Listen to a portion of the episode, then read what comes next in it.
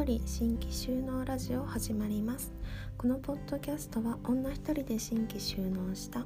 小鳩農園代表田島由里子がこれから農業をしてみたいなと思っている方に向けてどうやって私が女一人で新規収納したか実際の農業の現場で感じたあれこれなどをお伝えする番組です。今回第10回目のテーマは新規収納後5年以離農する方は約3割という現実について思うことというテーマでお送りします。お付き合いのほどどうぞよろしくお願いいたします。はいえーと10回目になりました。うんなんか久しぶりにこう収録する感じなんですが皆様、えっと、いかがお過ごしでしょうか？最近すごく寒いですね。毎日寒い寒いって口癖のように言ってしまいます、うん、なんか年をこう取ったからなのかあの子供を産んでなんか体質が変わったからなのかよくわかんないんだけど毎年そう寒さが増している感じですね。はい。はい。全然関係ない話題でしたがはいテーマに行きましょう。今回は5年以内に離農する方約3割っていうことについてのはいえーと、テーマで、うん、まず一つあのお便りを紹介したくてですねそのお便りの内容がこのテーマに関連するようなものだったのでまずお便りの方を紹介させていただきます。えっと白折さんという方からお便りをいただきました。白折さんありがとうございます。はい読みますえっと、はじめまして大分のお茶農家白折と申します。いつも楽しく拝聴させていただいています。身近な女性新規就農者の話ですが昨年離農した私と同期で就農した女性農業者の話をしようと思います。私は17年ほど前に異業種参入で新規就農したのですが同時期に偶然その女性の方かっこ以下 A さんも他県から新規就農されました。当時私も A さんも20代半ばでしたね。A さんは大分のこの地で農業がしたいという強い思いがありその夢を後押しするため両親も一緒に引っ越して収納しました。主に本人が主体でお父さんが手伝う親娘2人で農業をしていたようです。しかし収納から数年後お父さんが亡くなり以後 A さん一人で営農されていました。男尊女卑の残る農村で部会に入って出荷していたようなので舐められた対応や差別的なことも含めいろいろあったようですがくじけず一から農機具揃えて頑張っていたようです。何せ私たちの頃は収納給付金が一切ない時代だったので新規就農者に対する金銭的支援は借金借入時の支援以外あまりない頃でした。資金的には、えっと、私も相当苦労しましたし今も苦労の最中です。そんな中 A さんは十数年一人で自立した農業経営をん？あすいません。一人で自立した農業経営を継続されていたようなので私は尊敬の念しかないですね。おそらく40歳を境に一区切り卒業という形で離農に至ったのだと思います。途中で辞められるってすごいことだと思います。借金があって辞めるに辞められない状態の経営をしている人が多い中きちんと生産して終われる農業経営って大したもんだと思います。私は辞めたくなっても負債や補助金の影響であと20年は辞められません。笑い。長くなりましたがラジオを聴いていて給付金なしで自立していた A さんと同期であったことが少し誇らしくなり女性1人で10年以上切り盛りした農業経営者の A さんのことをお伝えしたくお便り送りました。今後も楽しくリアリティのある配信を楽しみにしています。はいということで白割さん、えっと、ありがとうございました。うんこのお便りを読んでなんかうんいろいろ考えさせられたというか、うん、そんな感じでしたね本当なんか一人の女性の人生を少しあの見せていただいたような感じですね。うん、って思ったことはこの白織さんが言われているように途中でやめられるってすごいことだと思うってうん本当にその通りだなって思いました。うん、ましてその他の県からわざわざ家族でね移住してお父さんも一緒にやっていてけどお父さんが、ね、途中で亡くなってしまってけどその後もね女性でやっていてそれで十数年やってやめるって。十数年って長いですよね。普通の仕事でも長いと思うしやっぱり新規収納して農業を十数年続けるって、うん、結構並大抵のことではないなと 思うんですね。そう。だけどそこでこうスパッとやめるって、うん、なかなか勇気のいることだしそれまで積み上げてきたものをまたリセットするっていうか、うん、すごいなって 思いました。なんか私ねまだまだペンペンなので、うん、私が語るにはっていう感じなんですが。はい。でえっと、まあ、白織さんのお便りにもあったようにやっぱりうーんとねやめらやめるにやめられない感じになる人も多分ね結構いるんですよね。そう。でやっぱりその補助金とかの関係でその補助金もらったらそのもらった年数の最低2倍1.5から2倍は続けないと補助金は返さないといけないとかそういう制約があったりとかまあねそのローンとか組んでたらそれもあるだろうしあとね田舎に行ってしまったらやっぱそこの農村の中のコミュニティというかねそこから抜けるとかなかなか大変。多分新規収納するよりそのやめることの方がとってもパワーがいることだと思います。うん。そうですね。そう。でまあこれから新規収納する人にもお伝えしたいことはですねまずその辞める方は約3割くらいいるんだよっていうまあ現実をねまず 知っておいた方がいいなと思っていてけどまあこの割合別に高くも低くもないかなっていうのは個人的に思っていて。うん、だって普通の仕事だって多分辞める人ねそんな割合でいるいますよねそうそう。だから特段高いとか特段低いではないと思うんですけど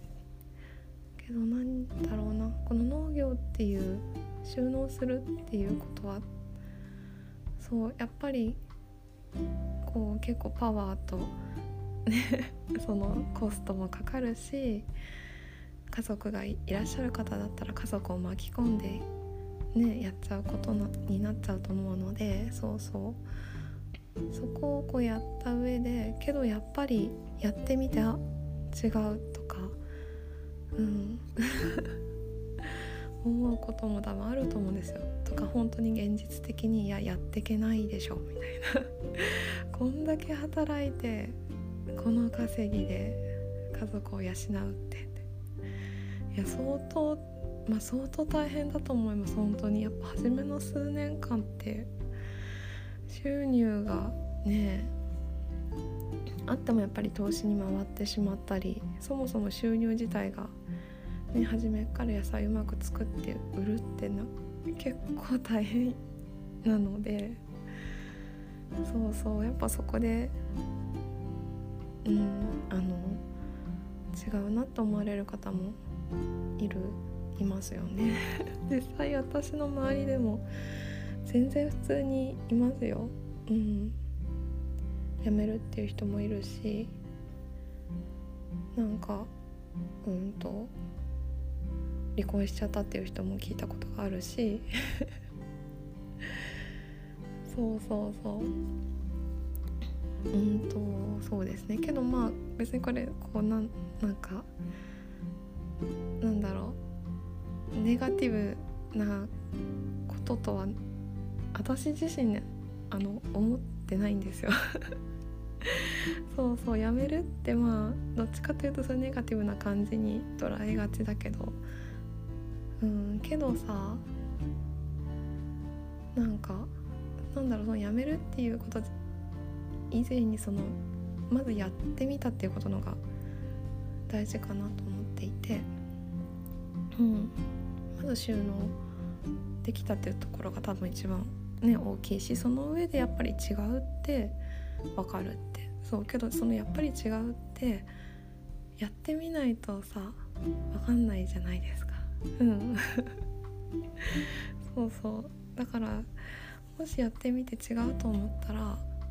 うん、もうさっさとやめればいいって私は思っていて別にそれは何だろう。我慢して続ける必要もないんじゃないかなってまあね、さっき言ったみたいにいろんなあのお金のこととかしがらみのことはあるかもしれないけどけどやっぱり自分が違うと思ったらうん違うから そうそこに自分の時間を使わなくてもいいんじゃないかなって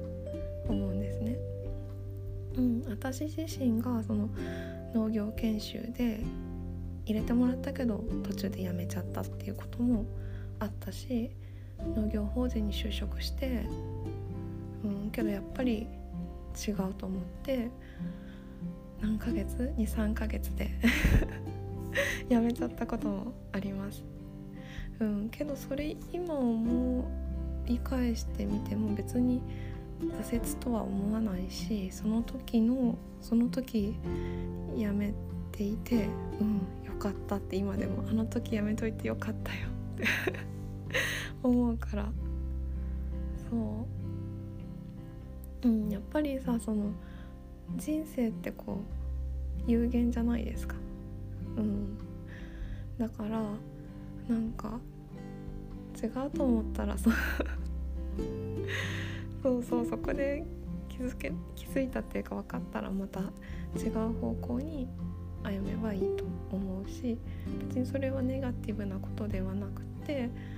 うん、どちらかというとポジティブなイメージですね私の中では。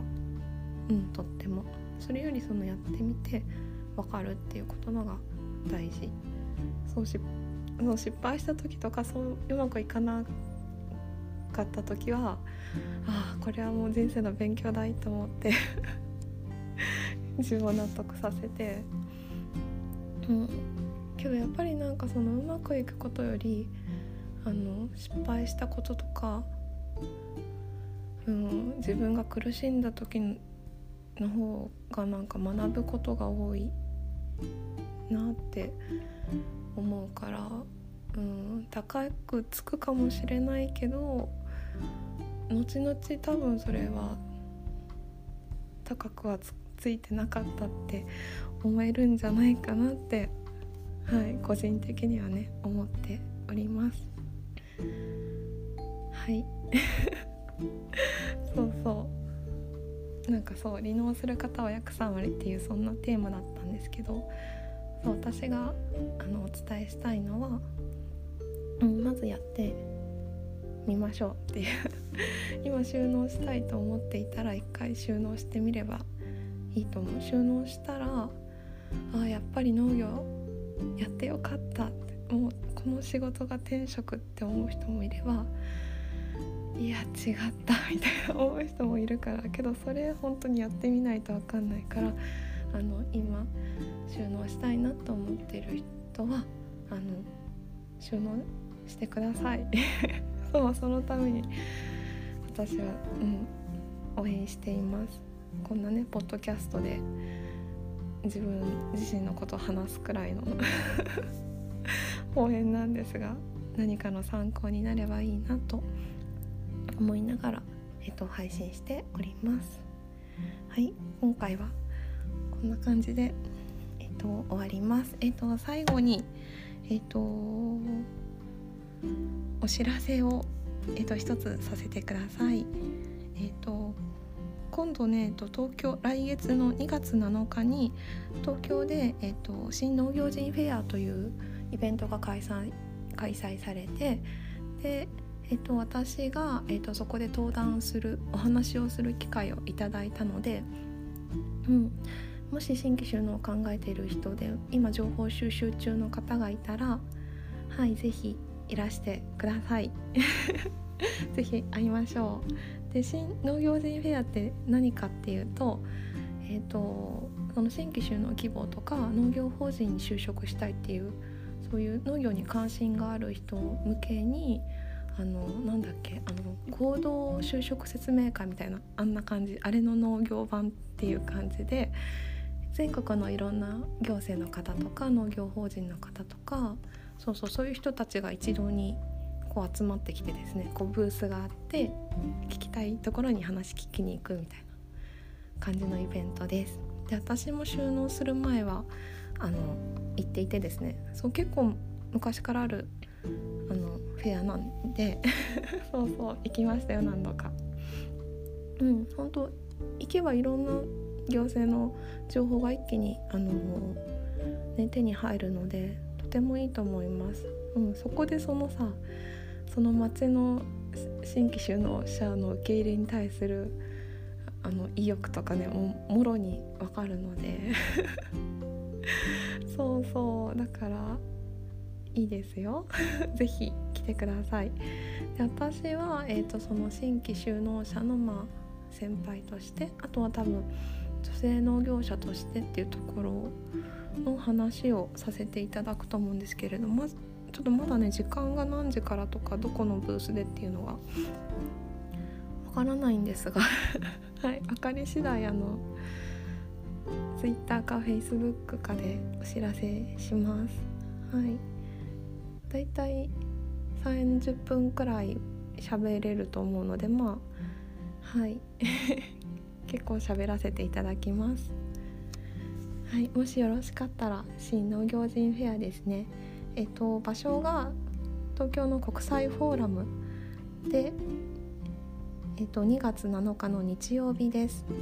でこれあの今予約ができるので行かれる方はあらかじめ予約をして行った方がいいと思います。そうこの間農業人フェア行ったよっていう人に話を聞いたんですけどなんかすごい混んでるらしい。そうコロナの影響なのか今その農業をやりたいっていう人が増えてるのか知らないんだけどすごい待ったとか。そうそう人気のある、ね、ブースとかすごい待ったって言ってたから。はい。あの行かれる人は是非予約をして。